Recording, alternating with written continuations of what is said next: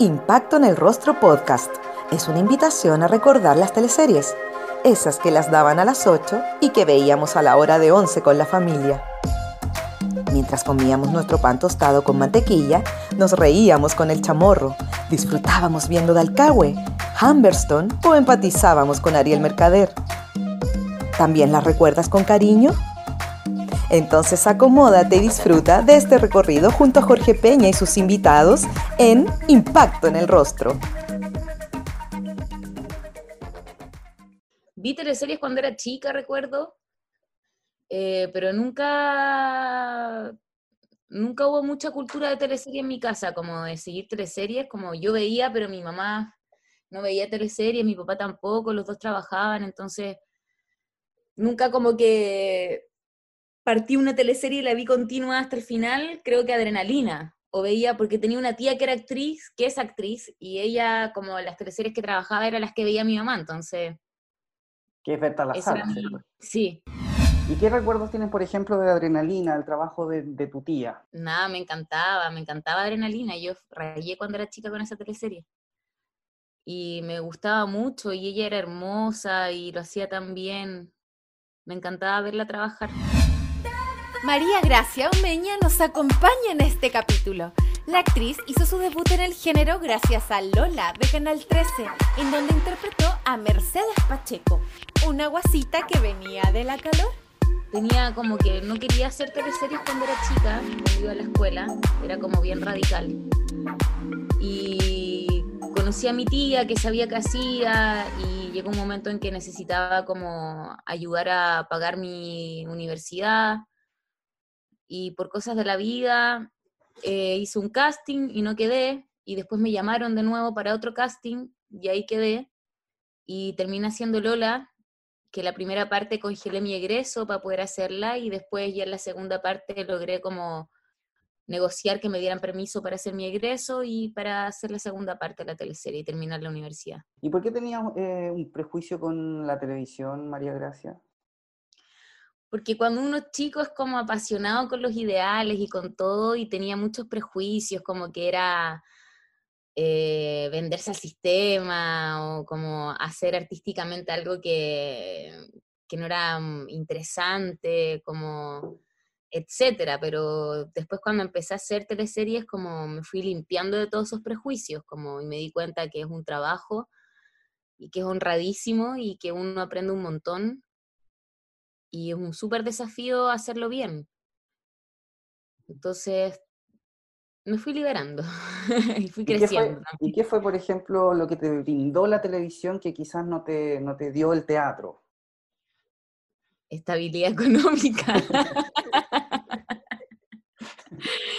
Eso, que jamás pensé que nadie me iba a brindar estudiando teatro, como eh, principalmente eso, eh, después segundo, como fue un gran entrenamiento actoral también, a mí me parece, lo siento siempre, em, como que te vuelve muy eficiente laboralmente, porque es una máquina, entonces tiene que avanzar y pasar y no hay continuidad de nada.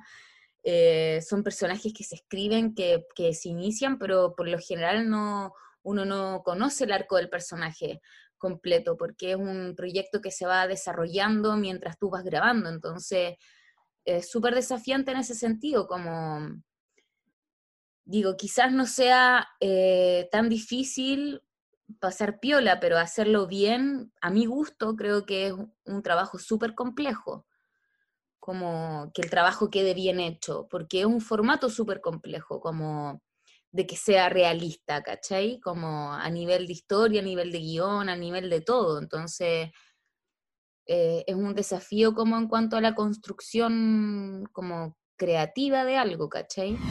A Lola fue una teleserie que le fue súper bien también, entonces era loco como partir haciendo una teleserie que más encima se alargó, entonces estuvo más tiempo al aire, por lo tanto la gente te tenía mucho más en su retina eh, y que te identificaran yo siempre como que trabajaba aparte, porque tampoco es como que uno em, eh, a, primeras te pagaran tan bien, como, pero siempre garzoneaba o hacía otras cosas mientras trabajaba, estudiaba, entonces eh, era muy divertido el ejercicio de que te pillaran como garzoneando mientras uno trabajaba en la televisión, que la gente como que la tiene tan idealizada como... ¿Y, qué te pareció este, este ejercicio cuando empezaste a grabar esta teleserie? No, es heavy, es como cuando uno graba su voz o manda un mensaje de voz y después lo escucháis y decís que raro, como, como suena. Pasa lo mismo un poco cuando uno empieza a verse. Eh, nunca he sido como tan asidua, ahora creo que con el tiempo soy más asidua a ver lo que el resultado de lo que era al principio, como me da un poco de pudor. Entonces no era como tan, no estaba tan pendiente de eso, la verdad, pero, mm, eh, pero con el tiempo me he ido acostumbrando y también me gusta como que es, es un espacio en donde uno puede ir perfeccionando más el trabajo. Antes era más libre en ese sentido, quizá como que hacía nomás, era más instintiva. ¿Y eres muy autocrítica cuando te ves en el monitor? Sí, sí, un montón. Eh, igual como guardando reparos, tampoco es como que me satanizo ni, ni me hago un cada vez que termino de trabajar, pero sí soy autocrítica, soy exigente. Em, por lo mismo que te decía, como que me parece que el trabajo es tan desafiante porque es tan complejo como encontrar un punto neutro dentro del formato que eh, mientras más ten cuidado los matices, los sonidos, los movimientos, todo, la construcción en todos los sentidos, más rico es el resultado. Entonces sí, me gusta como concentrarme en eso y saber cómo suelto, pero también si sé que puedo hacerlo mejor en ese momento, lo hago.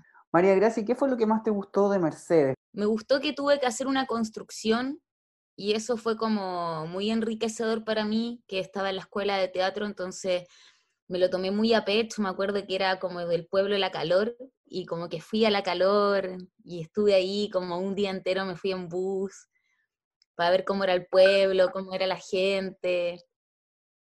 Como que eso fue muy entretenido como primer personaje, que no tuve que hacer como de mí misma sino que eh, había una construcción de algo que yo no conocía, entonces era muy entretenido. Y mi papá es del campo, fue criado en el campo toda la vida, entonces también era muy interesante como encontrarme en este trabajo, yo vivía con mis papás, con todo, y como que sea un punto de encuentro también con mi papá, entonces como de dichos y cosas, etc. Yo partí muy chica en las teleseries, entonces mientras uno más grande uno tiene más manejo del, del oficio también, creo. Entonces es más complejo, pero como yo partí muy chica, yo estaba recién entrando al mundo, había hecho teatro y todo, pero mm, no, no era una profesional del teatro ni nada.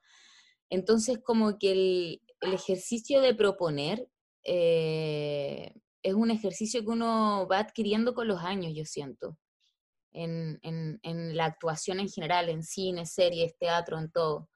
Como que mm, entonces no recuerdo, quizás es probable que haya sucedido, como porque obviamente que para alguien que nunca ha hecho televisión entrar al formato televisivo no es fácil. Eh, por lo mismo, por lo que tú dices, como cuáles son los límites, ¿cachai? Como ya hay mucho miedo a que la weá se pase, especialmente si no te conocen, eh, hay más miedos todavía, porque no confían en tu trabajo. Entonces, en ese sentido, como que eh, es muy probable que me haya pasado, no lo recuerdo, más también digo como, no creo que haya sido un tema tan trascendental porque también yo era chica, entonces como mi nivel de propuesta era mucho más mínimo de lo que es hoy día, ¿cachai? Mi mamá era la Mari Carmen Arrigorriaga y mi madrastra era la Solange La Quinton. Y fue un descubrimiento para mí. Ambas para mí son, unas, son grandes actrices, eh, las admiro mucho y son unas mujeres maravillosas, entonces me, me agarraron y me, me, guiaron todo lo que pudieron y me entregaron todas las herramientas que pudieron entregarme en el momento también, fueron muy solidarias conmigo.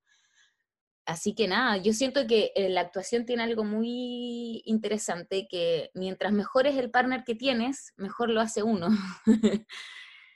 entonces, como caí sentada, pues. fue muy, muy agradecida de ese momento y de, ese, y, de esas compañeras, que por fortuna eran muy solidarias también, entonces fue un súper aprendizaje para mí. En esta teleserie, Mari Carmen Arrigorriaga no llega a acuerdo económico, ¿cierto? Y el personaje eh, lo interpreta otra actriz. Llega Renata Bravo. Eh, hace algunas semanas atrás, eh, Solange Lackington nos contó que cuando grabaron la escena en donde finalmente Renata saca la venda, eh, fue un cagadero de risa. ¿Recuerdas ese momento? Recuerdo perfecto ese momento.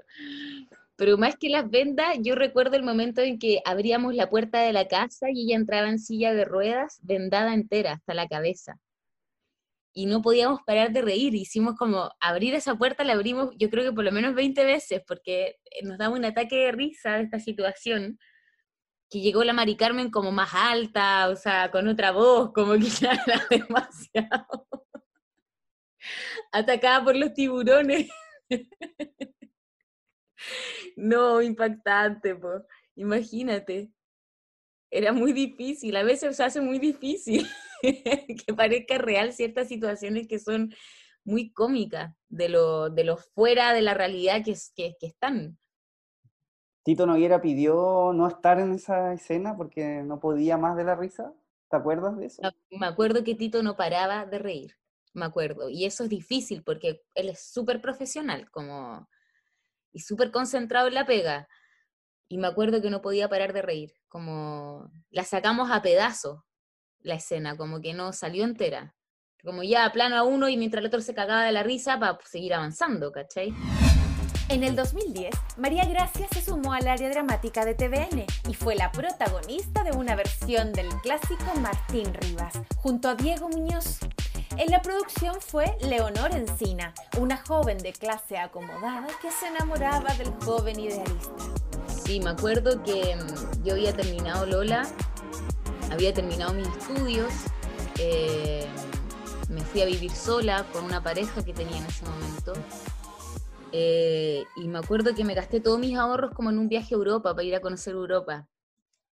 Y cuando volví no tenía nada, como tenía para un mes de vida y empecé como por primera vez a buscar pega como en televisión, pues entonces contacté como a, una asistente de dirección que había trabajado conmigo en Lola y, le, y sabía que ella estaba en TVN, entonces le pregunté si sabía de algún casting o algo que estaba sin pega.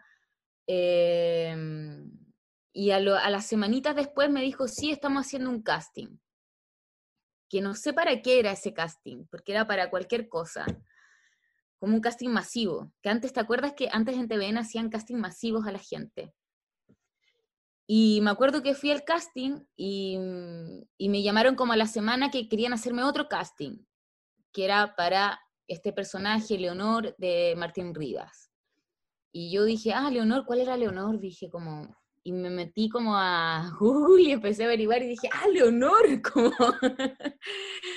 y ahí preparé el casting y éramos como no, creo que en ese casting estaba solo yo, nadie más. Y probé el casting, que estaba la Kena, que yo no sabía quién era la Kena, no sabía nada, y me acuerdo que se me, yo estaba viendo en el monitor cómo había quedado y ella se me sentó al lado, me acuerdo, como en cunclilla, y me quedó mirando, como... y yo no entendía quién era, entonces no sabía cómo reaccionar. Y a la semana, los cinco días después, me llamaron para decirme que había quedado en el personaje de Leonor. Y estuvo genial, pues imagínate, justo lo que necesitaba. Y ese sí es un personaje que hasta el día de hoy me lo, me lo sacan como en conversaciones o gente me dice como personaje de Leonor, Martín Rivas, como siento que es un personaje que quedó más en la retina de la gente. O sea, obvio, sería una mentira si no te dijera que impresionante como de de como ser tan chica, empezar a ser un protagónico, como era un súper desafío, como... Pero nunca me ha interesado mucho, como en, e, todavía en esa época tenía como esta cosa de que si sale la tele bien y si no sale no me importa, como que no era un logro personal. Nunca lo ha sido, la verdad. Em, como que no me llamaba tanto, me, me sentí muy honrada, pero no me voló la cabeza ser un protagónico ni nada.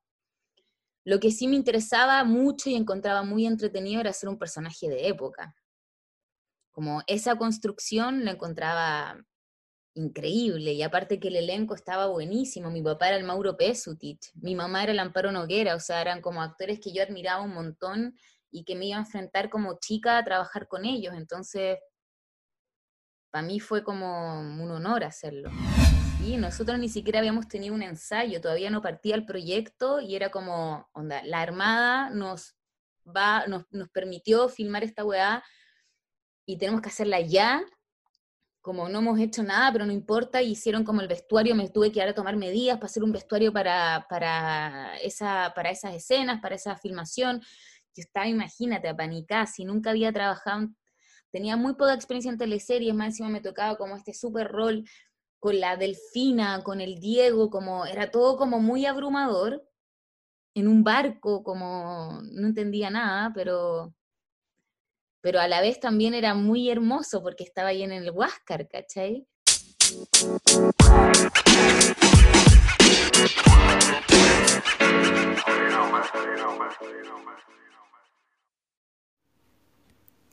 Yasai Vegan Sushi es un negocio familiar que se dedica a la alimentación 100% vegana. Ubicados en La Reina, funciona como delivery en las comunas de Vitacura, Providencia, La Florida, las Condes, La Reina, Peñalolén y Santiago Centro. Los puedes encontrar en yasai.cl y en el Instagram arroba yasai. Si tienes dudas o deseas hacer algún pedido, lo puedes hacer al WhatsApp más 569 41 39 1563.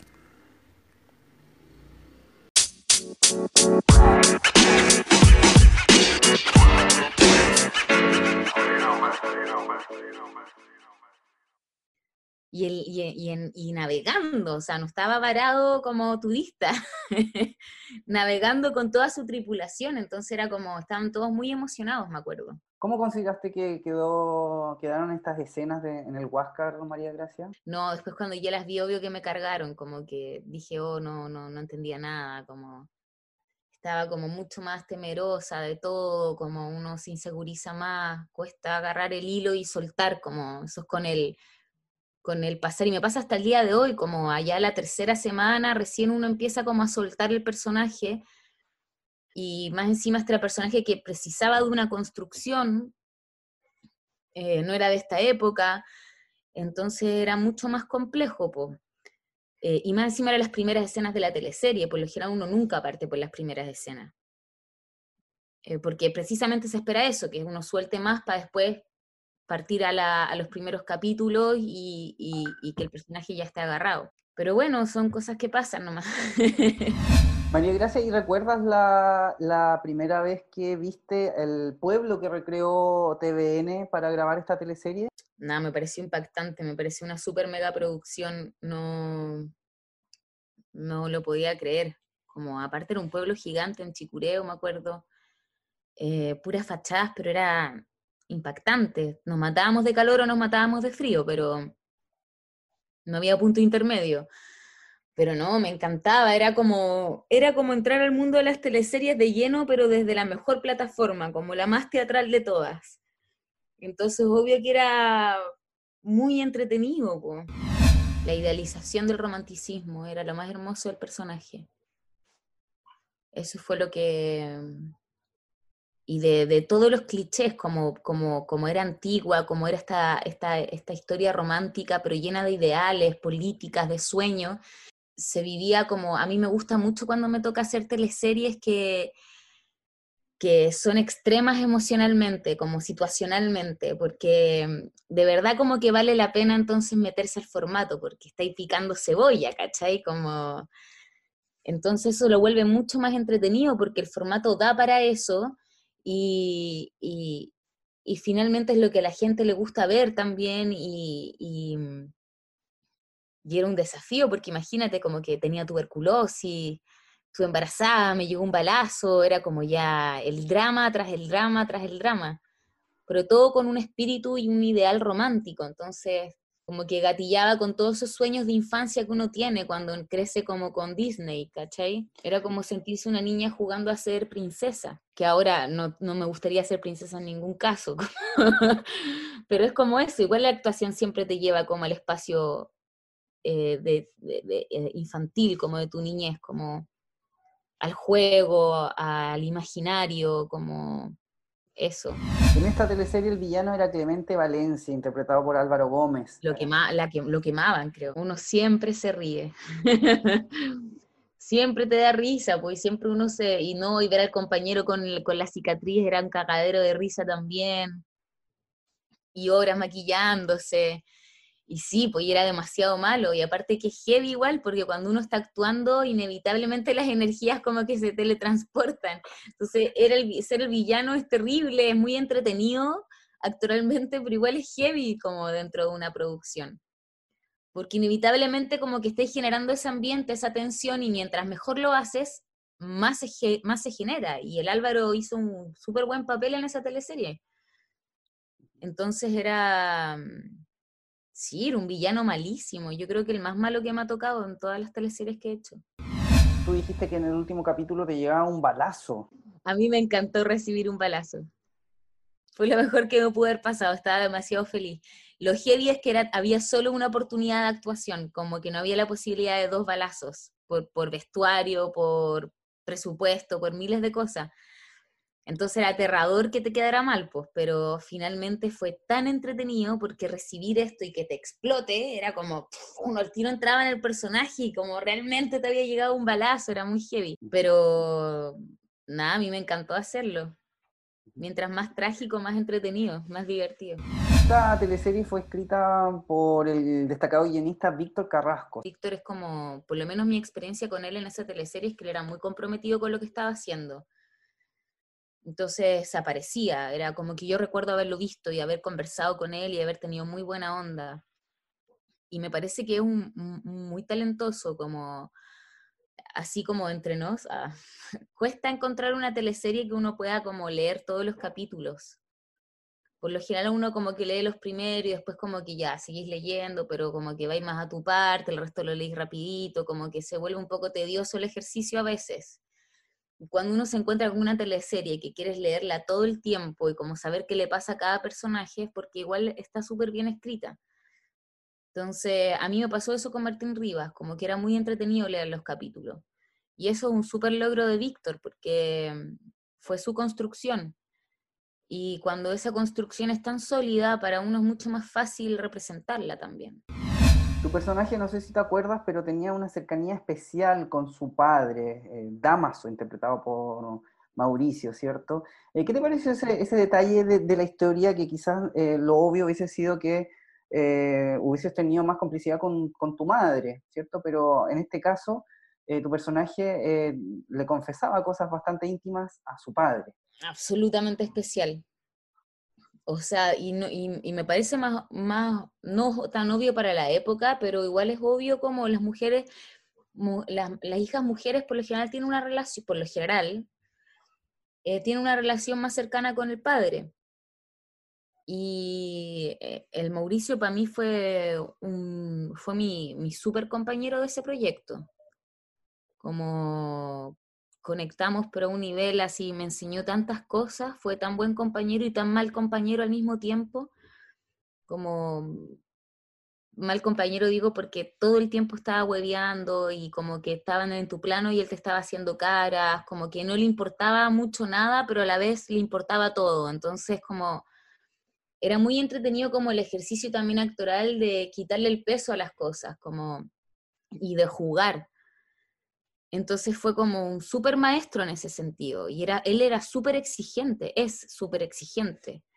Eh, no sé si ahora, pero por lo, que yo lo conozco, él es súper exigente y, y es súper honesto también, y eso puede ser muy trágico para una persona como con poca experiencia pero a, mí me pasa que igual tengo una personalidad fuerte y como que cuesta que me entre una bala, entonces eh, todo lo tomaba como aprendizaje y, entraba como eh, en su boom y tomaba lo que me servía y lo que no, no, nomás, pues, pero, pero nada, fue un, compañerazo, él, él, es tan talentoso y, conectó él también tanto con este proyecto. Todos conectamos mucho. Éramos un equipo que nos juntábamos todos los viernes a almorzar juntos con el, equipo entero, técnicos, todos. Organizábamos un almuerzo, poníamos una cuota y todos los viernes almorzábamos todos juntos y cocinábamos todos juntos.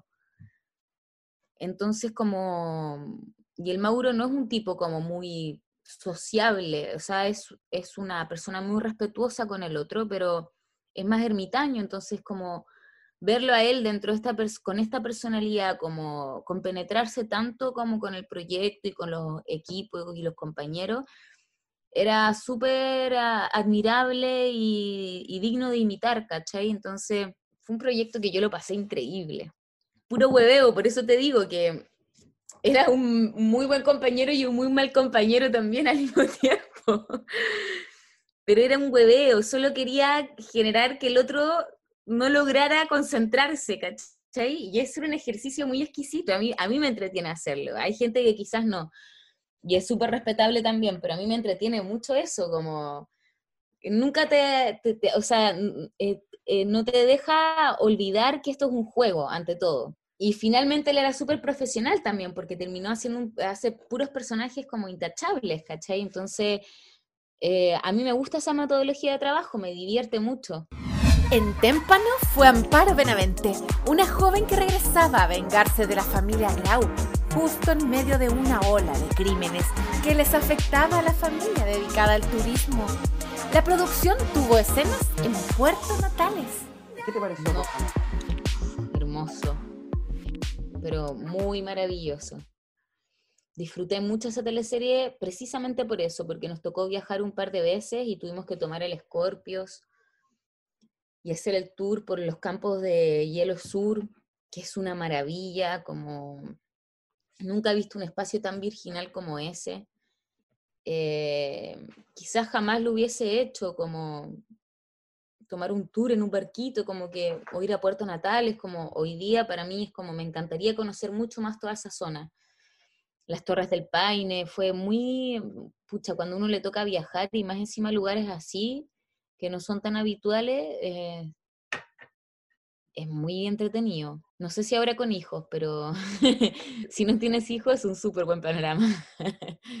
y, en, lo técnico, María Gracia, ¿tuvieron problemas, por ejemplo, con el viento, con el clima? ¿Qué fue lo más extremo que vivieron?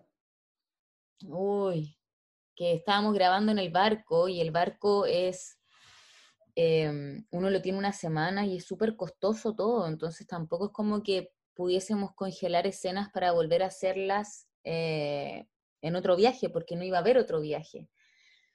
Y había presupuestado tormenta como y lluvia sin parar y un frío que no te lo puedes llegar a imaginar, o sea, el maquillaje no existía en esas escenas, como todo se craquelaba, la nariz roja era ya roja, como labio partido, y, sí, pues nos tocaron hacer escenas como un día de matrimonio con lluvia, que se iba a cancelar todo, imagínate el estrés de todo un equipo, más encima todos metidos en un barco, sin posibilidad de escaparte del estrés. Entonces sí, se volvió súper intenso a momentos, pero se logró sacar. Y también significaba trabajar un montón, hasta tarde, levantarse muy temprano, porque había que aprovechar la estadía ahí. Y nos pasó una vez que cuando fuimos a grabar el teaser de la teleserie, el comercial, eh, nos pasó que estábamos mezclados con turistas, y era una agencia, una productora que era Fábula. Y me acuerdo que estábamos grabando el comercial y en un momento no nos tocaba muchos, iban a hacer como unas tomas dentro del barco y nosotros nos tomamos el tour como a, tomar como el whisky con el hielo virginal, eh, virginal como de los campos de hielo sur. Y hubo una tormenta que la tripulación estaba blanca que no tenían hace 20 años, el barco así se da vuelta, estaba acá y terminó en el otro extremo, dado así inclinado, eh, y nosotros en una lanchita devolviéndonos de, de los deshielos, y la lanchita no avanzaba, pues, y las olas eran ya café eh, de cualquier color menos el que tenían siempre y se nos venían encima y entraba el agua al barco y con turistas extranjeros, con niños llorando, con la tripulación pálida, sin saber qué hacer, em, esperando ahí. Yo más encima le preguntaba como, pero bueno, si nos lanzamos al mar, me decían, no duras ni cinco minutos, no alcanzas a llegar a la, a la orilla. Y eso fue como súper espeluznante, pero una súper buena aventura también, porque yo decía, yo estaba ahí y no me angustiaba porque decía, si yo muero acá, voy a morir feliz. Esta es una muerte digna, como murió como filmando, eh, congelada en el mar, como no sé. Y aparte el lugar era tan hermoso que me daba lo mismo. ¿Qué te pareció eh, tu personaje Amparo? Sí, para mí, esto no lo he dicho nunca antes, pero mm, eh, yo creo que fue el personaje que menos he disfrutado como de teleserie. Yo creo hoy día que lo miro como con perspectiva, que no logré entenderlo completamente. Eh, me, confundió, me confundieron mucho las descripciones iniciales porque eran se contradecían. Era como, tu personaje es una heroína frágil que viene a vengarse. Y para mí era como, eran dos cosas que no, no iban de la mano, como, como alguien frágil tiene el poder para venir a vengarse, como siento como que en ese sentido fue un proyecto, por lo menos desde mi lado, como un poco una meba que a mí me costó mucho entender y que creo que también fue por falta de experiencia, eh, porque uno en televisión igual aprende a, a pararse solo. Entonces, como muchas veces, no siempre yo no tuve las herramientas como para ese proyecto, como para pararme sola, siento. Tenía mucha presión también, como había mucha expectativa de lo que iba a ser, de cuán distinto iba a ser a lo que hacía antes, em, como todos esos fantasmas que uno tiene como de que un personaje, especialmente chica, como no se podía parecer al otro, si no eres mal actor, hoy día eso me importa un bledo.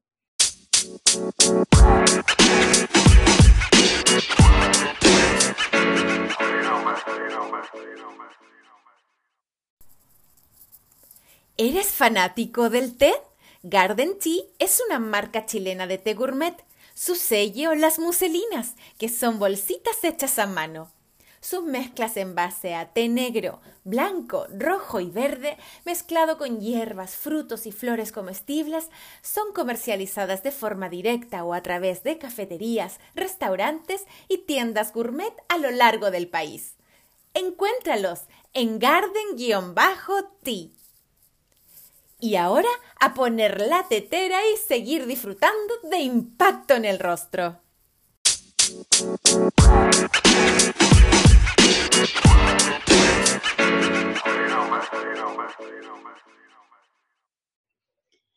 Eh, y creo que las cosas no son así tampoco.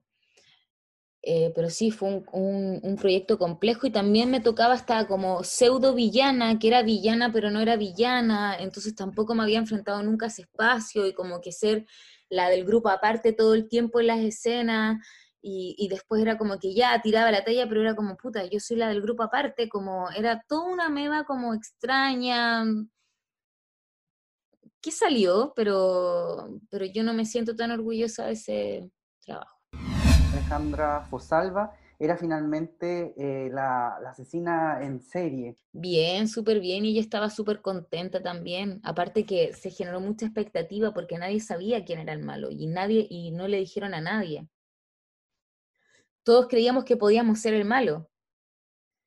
Y finalmente terminó siendo ella. Entonces, pa, yo sé que para ella fue un súper desafío y también un como un acto de confianza hacia, su trabajo. Y nada, fue bacán. En ese sentido fue muy bacán. A mí me gustó mucho trabajar con ella, alguien muy amable con quien trabajar, como nos reíamos harto el, personaje de Diego Muñoz, quien era tu objetivo romántico, ¿cierto? Lo, lo mata tu, tu, madre. ¿Te gustó eso que la pareja protagónica no se haya quedado juntos?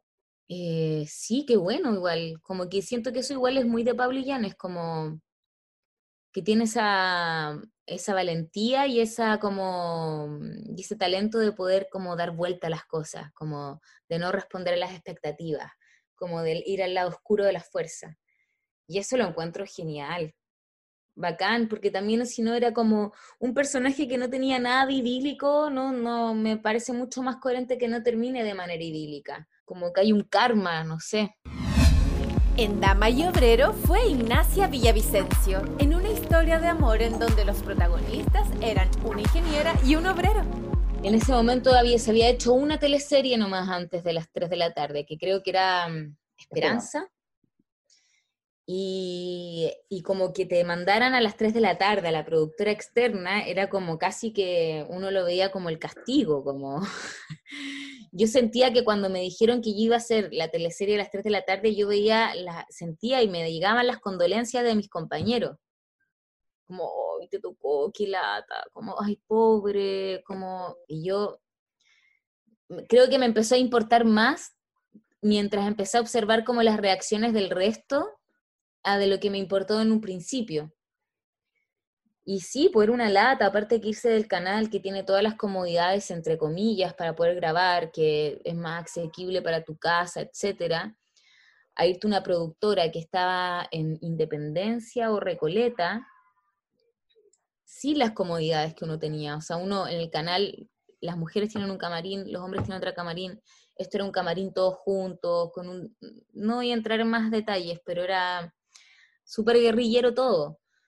Eh, y guerrillero también implica como cosas que a uno a veces no quisiera ver, porque igual uno está siempre en las teleseries dentro de un espacio mucho más protegido, porque eres actor, porque vienes yo, en mi caso venía contratada del canal, no venía contratada de la productora, por lo tanto tenía un respaldo a quien acudir en caso de que algo pasara pero sin embargo como observar que ciertas condiciones laborales para mí o para mis compañeros técnicos o actores o etcétera no eran las más adecuadas, sí, pues fue súper duro. Pero por otra parte, eh, el elenco era una maravilla los técnicos y todos eran una maravilla de persona y lo pasamos increíble. Lo pasamos realmente increíble. Y yo nunca he estado en una teleserie hasta el momento tan exitosa como Dama y Obrero como yo, yo, a mí nunca me ha agobiado mucho como porque te saluden en la calle y todo, como que entiendo que es parte de la ecuación. Entonces, a pesar de que a veces uno no tiene ganas, igual me entrego a la ecuación, eh, porque una decisión que yo tomé.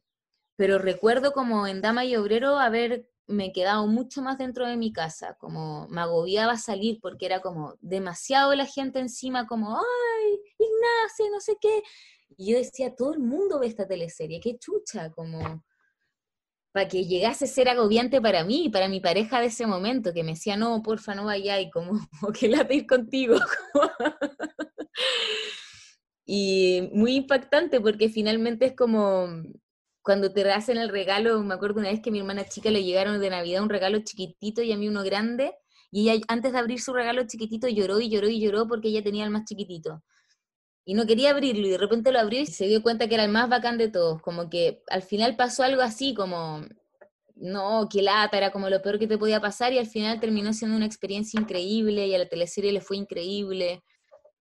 Y, nada, y ahí sí que también viví fue otra experiencia de culebrón, como Martín Rivas, como que yo decía, cada hace sentido hacer teleseries, porque es el culebrón que uno como venezolano que ya era todo tan extremo, tan pasado, que era un súper desafío actuarlo y uno se cagaba de la risa. ¿Hubo en algún momento de la historia se pensó que, o tu personaje pensó que em, el galán que te acompañaba era tu hermano? Sí, todos los clichés de la Venezuela. Sí, pues todos los clichés, era mi hermano, mi esposo se metió con mi mamá, como con mi mejor amiga, eh, mi papá no era mi papá, eh, había de todo, pues era todo. Tu mamá mataba a tu mejor amiga también. Sí, después mi mamá mataba a mi mejor amiga. Imagínate, muy entretenido de hacer. Las condiciones muchas veces no estaban, no eran las óptimas para grabar eh, eh, la teleserie. sin embargo, la producción fue un éxito. Sí, porque también hay que entender que era una productora que estaba recién partiendo que también era su primer proyecto, entonces eh, sostener una teleserie me imagino que debe ser súper costoso por infraestructura, etcétera. Eh, ellos estaban recién partiendo, habían también miles de cosas que no entendían o que no sabían. Eh, entonces después de eso también fue un hito como para poder mejorar las condiciones y como que no, o sea, uno aprende en la marcha también, haciendo. Entonces también como que fue un hito en el sentido de que todo empezó a mejorar después de eso. El amor lo manejo yo. Fue la adaptación de la teleserie argentina Dulce Amor. Ahí María Gracia interpretó a Natalia Duque. Se creía una super actriz, no, mentía, encantaba todo, puro bluff. O el cliché de la actriz que no le resulta. y se arma humo de donde sea. Eh, sí, pues ese personaje es que yo creo que es el más distinto porque es el único personaje, no el único, pero mm, porque estuvo la Meche Pacheco de Lola, pero después como de los que he hecho como que sea secundario y que sea cómico. Entonces son dos factores completamente distintos porque aunque uno quiera ser muy versátil, el protagónico siempre es un perfil de personaje. Y por mucho que uno quiera como proponer cosas distintas, no, no podéis escaparte tanto porque es un personaje que tiene que sostener una historia, por lo tanto cualquier cosa pasada es insostenible. Por eso es mucho más rico hacer secundarios a veces, porque tienes más libertad de poder crear y proponer y de pasarte. Porque eso es lo que busca, aire de la historia principal. En cambio, las principales no tienen esa libertad, porque siempre son heroínas frágiles o, ¿cachai? Que por mucho que tenga un contexto distinto, eh, tiene el mismo patrón. Entonces, por eso yo creo que esa sensación, como ahí sí, pues ahí yo partí súper tímida, me costó un montón arrancar, un montón. Y después lo agarré y lo pasaba, pero chancho. Muy divertido, aparte que tomé como referente a muchas amigas, a un par de amigas que tengo, y las exacerbé. Entonces era tan divertido, cada vez que las veía me cagaba la risa. Tomaba como material todo el tiempo de ellas. Era muy, fue muy entretenido hacer ese personaje. Aparte reírse y hacer reír al resto era como muy liberador. Sí, a mí me habían propuesto que fuese rubia y a mí me dio pánico como ponerme platinada. Contra que era mucho más drástico para mi pelo. Así que propuse que fuese colorina, como la versión antigua de Marilyn Monroe. Y sí, era un look arriesgado. Yo estaba feliz, me acuerdo en esa época. Hoy día veo fotos y digo, qué horrible. He visto fotos y digo, oh, wea fea, la cagó. Pero en esa época yo estaba feliz, pues me sentía como una actriz de Hollywood. En el 2015, María Gracia llega a Mega con Papá a la deriva, teleserie grabada en Valparaíso. Ahí interpretó a Violeta Padilla. ¿Cómo surge este cambio de canal? Eh, yo estaba en TVN, tenía un contrato en TVN. Eh, yo sabía que se había ido a la Kena, había hablado con la Kena y todo, y pucha, a mí yo, ella era la que me había llevado a TVN, la que me dio mi primer trabajo en Martín Rivas, entonces como que confiaba mucho en ella. Y eh, ese momento TVN estaba con muchos movimientos y mm, yo había tenido como también un par de roces como con uno de los jefes de ahí, como que mm, si ve, tengo esa personalidad de que si veo algo que me parece injusto, lo digo y a veces eso no es tan bien tomado, menos en un país como este que ni siquiera respeta a los sindicatos, ¿cachai? Como, como de esencia la verdad no se hace. Disculpa, y en este tiempo ya, ya estaba la ley audiovisual, ¿cierto? Eh, sí, creo que sí. Pero la ley audiovisual es una ley que está hecha para proyectos como mucho más cortos que de lo que es una teleserie. No está diseñada como pensando en una teleserie, que dura ocho meses, ¿cachai? O más. Entonces, eh, pucha, como que ya era un espacio que para mí no me parecía tan grato de estar, por un lado. Por otro lado, recibí una oferta del 13, del Matías Ovalle, que él me parece un muy bacán, un tipo muy creativo, muy profesional, y recibí una oferta de un proyecto que me interesó mucho, y llegué a acuerdos con ellos, TVN no quiso retenerme tampoco, em, eh, decidí como por aspectos creativos, eh, por primera vez como definir qué es lo que quería hacer y no irme a un canal que me iban a poner en algo, sino que irme a un canal por, por un proyecto, como que me interesaba a mí.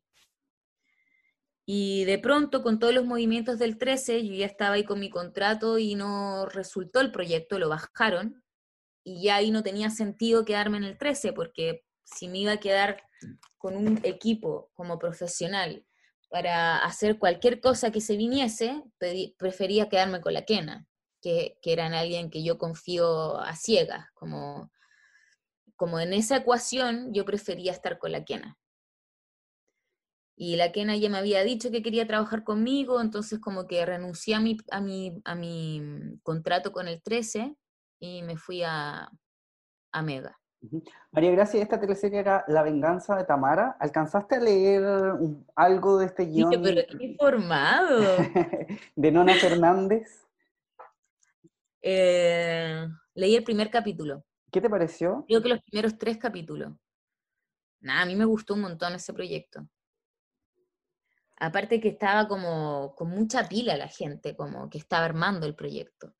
A mí me, pareció como súper interesante, me recordó mucho como Avenida Brasil, como...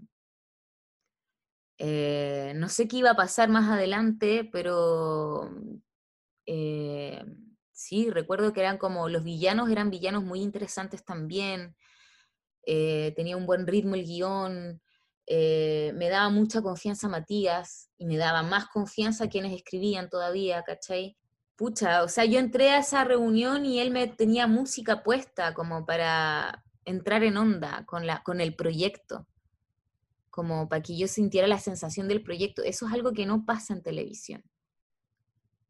Como que a ti te dan un personaje y eh, hablamos de plata, no sé, ¿me entendís? Como no está ese como compromiso pasional como con el espacio creativo, como con entender que la weá, que esto dentro, aunque sea un formato que le digan máquina salchicha, qué sé yo, igual es un proceso creativo, ¿cachai?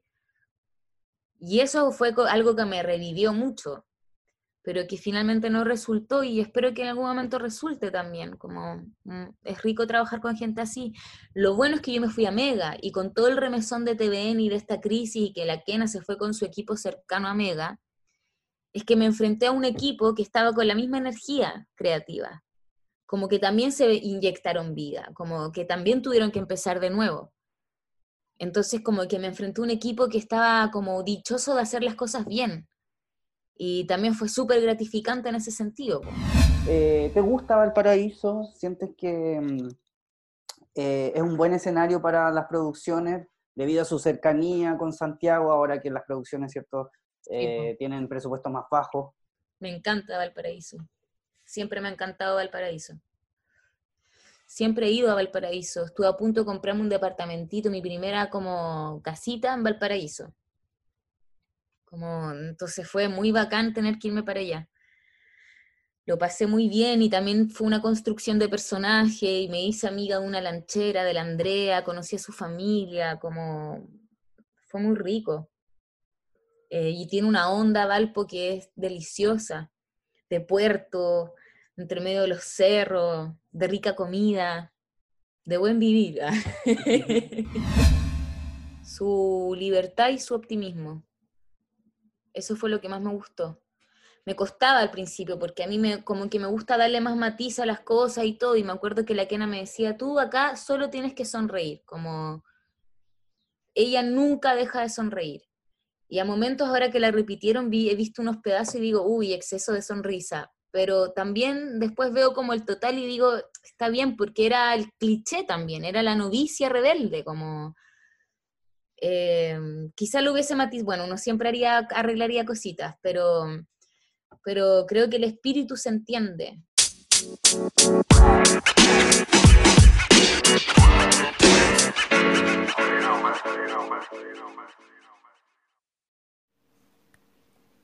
En tiempos en donde lo más importante eres tú, te invitamos a conocer los servicios de Karen Yavio, esteticista integral.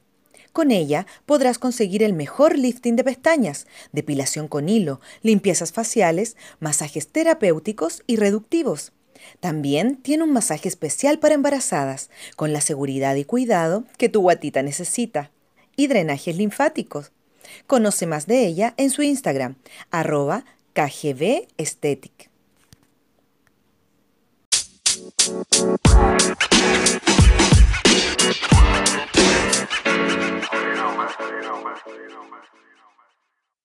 Eh, me, me gusta mucho su honestidad eh, y su perspectiva frente a la vida, como que a pesar de, de esta construcción eh, como ideal romántica, porque se enamora del tipo del gran marino millonario, como del amor imposible que termina siendo posible, igual hay una construcción como superhumana también del personaje, como que ella, ella siempre tiene los pies en la tierra, como, y, como que siempre, cada vez que se, le- se iba a las nubes, como que ella volvía a la tierra.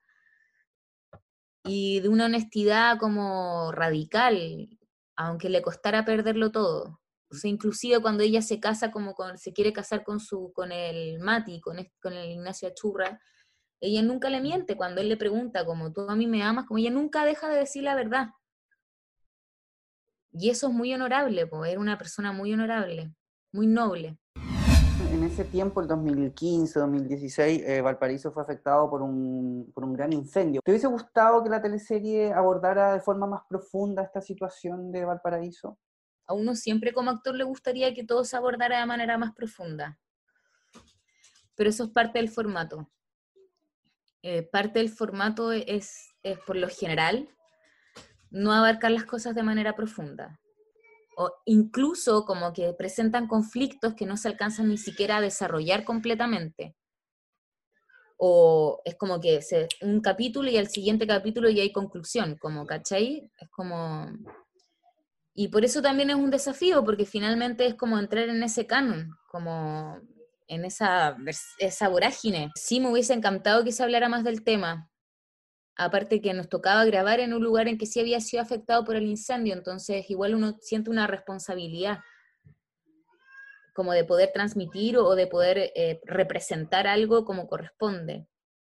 Pero no está en las manos de uno, em, también un espacio de entretención, aunque uno no lo quiera a veces entender o no lo quiera ver, eh, la gente cuando prende su tele, si ve las noticias porque quiere ver algo de realidad, pero por el resto es como quiere, quiere abstraerse de la realidad, como...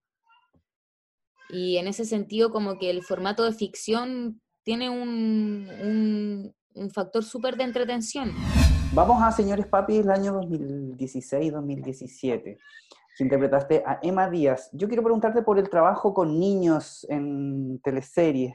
Es súper complejo trabajar con niños por múltiples razones, porque igual eh, eh, los proyectos que a mí me ha tocado trabajar, por lo general, en el 90% del tiempo se respeta mucho los horarios del niño y sus tiempos y etcétera, como que se ha encontrado una metodología eh, super, lo más respetuosa posible al infante, pero igual el infante está trabajando después del colegio. Entonces no graban muchas horas, ni están todo el día grabando, ni nada por el estilo, y si el niño tiene alguna mm, sensibilidad o, está cansado, se le da su tiempo o se suspende, etc.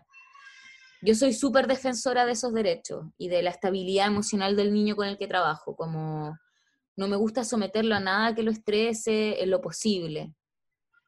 Y si veo que él está cansado y que no quiere más, pido que no, que no grabemos más también, como, y eso se respeta también, como que hay una conciencia de que es un menor de edad eh, pero es súper complejo porque, mm, em, porque por múltiples razones son, no, son, no tienen el, el oficio que tiene uno, que es entender que esto es un trabajo, para ellos es un juego.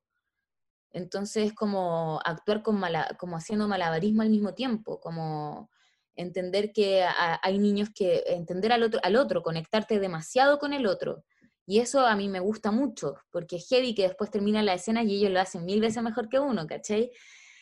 Pero es heavy el malabarismo de conectarte con él, entender que cada uno es distinto al otro, cómo manejarlo a cada quien. Hay niños que pueden improvisar, hay niños que les cuesta mucho improvisar, eh, y también todo depende mucho de mi relación con ellos, eh, en cómo se desenvuelve y eh, el trabajo, porque finalmente cuán cómodo yo los haga sentir, es cuán libres van a ser ellos en el set, el momento que digan acción. Em, me pasó de hecho en Papá la deriva con la Julia, que al principio ella era muy estructurada con el texto y si uno cambiaba el texto ella se perdía o si ella se olvidaba lo que tenía que decir, se perdía y se angustiaba y se, termina, y se interrumpía todo. Y del principio de la teleserie hasta el final logramos, yo lo, como logré enseñarle lo que era improvisar, como que, finalmente era parte de la pega también, y que era lo que hacía vivo lo que estábamos haciendo. Y lo logró, y después una seca como... Y en Papá la Deriva nos tocó trabajar con niños muy chiquititos, mucho más chicos que la Julia. Entonces era súper complejo y niños que no se habían enfrentado antes a un papel tan importante, tan protagónico dentro de una teleserie. Entonces fue súper difícil porque a veces tenías que hacer escenas en donde no estaba tu interlocutor, porque el interlocutor quería jugar a la pelota. y era actuar solo. O también como le venía una maña, que es súper normal, porque a todos los niños le vienen maña, como... Y, pucha, uno llega a la pega queriendo hacerla y, hacerla lo más como efectiva y rápida posible, y de pronto era como estar una hora varado sin poder avanzar, ¿cachai? Entonces, súper heavy porque eso tampoco uno lo puede transmitir, porque estás trabajando con un menor de edad, porque él no, se va a sentir más incómodo, la maña va a crecer tres veces más, ¿cachai? Como... Eh, es complejo, pero igual eh, es complejo como por la agilidad, lo poco ágil que se vuelve la pega, pero es súper rico también porque te hace como conectarte concretamente con el otro. En Señores Papis actuaba un niño. Johnny, Diego, sí. Que causó impacto porque era un niño muy tierno. Es que el Diego habla y es como que te, rompe el corazón. Sí, era una delicia, pero era súper complejo. Fue súper complejo esa teleserie. Después hicimos otra teleserie con el Diego y él estaba más grande y él también estaba más consciente de lo que era. Entonces los papás como que le dijeron esto es una decisión que como que hay que tomar de manera consciente. Eh, y también el canal tenía más experiencia ya con niños. Pero sí, fue súper difícil enseñar papi a momentos. Eh, pero también era una dulzura hacer las escenas con él, porque decía dos textos y te dan ganas de comértelo. Y un talento ese niño, la embarró hasta el día de hoy, un talento. ¿Y tienes contacto con él? No, cuando trabajamos juntos nos, nos, contactamos. Me acuerdo que para Señores Papi fui a su casa, Em, para que tuviésemos una relación, para que se sintiera cómodo. Eh, después ya la segunda que hicimos ya nos conocíamos y buena onda y compartíamos y jugábamos y todo. Pero así como de contacto del, como de Diego, ¿dónde está ahí? Como te voy a buscar para tomarnos un helado, mentiría. Hoy día no. si yo fuera rico, esta vespertina escrita eh, por el guionista que escribió Los 80, Rodrigo Cuevas. Eh, para mí era una teleserie que en un comienzo me, a mí me pareció que le iba a ir bien, como me gustó, la encontré súper entretenida. También de, como que de pronto quizás el, el, el, pretexto como que se empezó a desdibujar quizás, como no lo sé, son cosas que pasan. sí, yo me acuerdo que a mí me gustaba mi personaje, lo pasé bien y eh, y no era fácil porque mi historia era la más difícil de creer. Como que ya te roban el auto y está el Kino ahí, como que era como la más, yo sentía la más inverosímil, como... Y, siento que terminó creyéndose harto, como, y para mí eso es un logro. ¿Estabas incluida en el, en el proyecto que se iba a grabar en Tomé, de Mega? Creo que ya no, no es ese proyecto, es otro. Pero sí, yo voy a estar en la próxima teleserie de las 8. Ya está complicado, exacto, ya está complicado grabar, entonces hacer teleseries con exteriores creo que quizás va a quedar para más adelante. Pero hoy día como que se está tratando de simplificar lo más posible todo. Eh, y yo creo que también asegurarse que independiente de cualquier cosa que pase, se pueda seguir grabando, se pueda llevar a cabo el proyecto. Está todo cambiando mucho. Tomé tierra de Cecilia, hubiese sido interesante ver eh, este, este proyecto. Me encanta Tomé, sí, me hubiese encantado. Lo encuentro muy lindo, lo conozco. Tengo un tío que es de Concepción, que vive en Chihuayante, que me llevó allá, un lugar precioso. Cercano de, Dichato también, que es un balneario muy bonito, que, que fue brutalmente afectado por el terremoto del 2010. Exacto. Sí, es, era súper interesante el viaje a, a esa parte del sur de Chile pero de seguro que es un proyecto que yo creo que se queda en carpeta. Ya en este país nunca ha sido tan fácil sostener como el arte. Ahora con esto se vuelve más insostenible todavía. Em, sin embargo, creo que la crisis solo llama a creación y que también hemos visto cómo se han como como todos nos hemos versatilizado un poco, como, como se han generado nuevas plataformas, nuevos espacios, como gente que jamás hubiese ido a una sala de teatro, y día sí ve una obra de teatro a través de Zoom. Eh, no es lo óptimo para muchos, a mí me parece que, que mientras se vaya como reconstruyendo las cosas, independiente de los modos en que sea, de las formas en las que se reconstruya, me parece que es súper bien porque moviliza y espero que, después de que todo esto decante un poco, eh, la gente tenga la misma sed que uno tiene de volver a representar y de volver a crear, y la gente tenga la misma sed y con la fuerza que uno lo tiene para poder consumir de nuestra cultura y del arte nacional en general, en la industria audiovisual, en la industria teatral, en plástica, danza, en todo que se ha visto súper afectado. Como muchos campos, claro, pero a veces como que hay un, un, ejercicio muy idealizador respecto al oficio que uno tiene, eh, que no es real, que no se condice con la realidad. Entonces, un poco esto es una ventana también para entender que el trabajo como ser artista en un país así es, siempre ha sido como remar contra la corriente y hoy en día se vuelve más compleja la corriente todavía. Entonces, esperamos que todo este movimiento solo genere más sed para todos los lados. Creo que un artista es representante de una cultura, entonces siento que se ha mirado muy en menos el oficio de uno, incluso a veces hasta uno, porque está tan concientizado eso que hasta uno a veces no valora lo que hace. Y sí creo que esta pandemia ha, ha revalorizado el trabajo que se hace y lo necesario que es. Como, claro, no somos doctores, no vamos a curarte del coronavirus, pero sí podemos curar el alma y darte un poquito de vida y de alegría y conectarte con tus emociones y con tu ser como más íntimo, que es lo que busca el arte igual, como generar esa conexión y que es lo que uno en esta vorágine de vida que llevamos como que te desconecta y te desconecta y de pronto ahora que nos obligó el mundo a cerrarnos y a conectarnos, se vuelve vital. Impacto en el Rostro Podcast es una invitación a recordar las teleseries, esas que las daban a las 8 y que veíamos a la hora de 11 con la familia.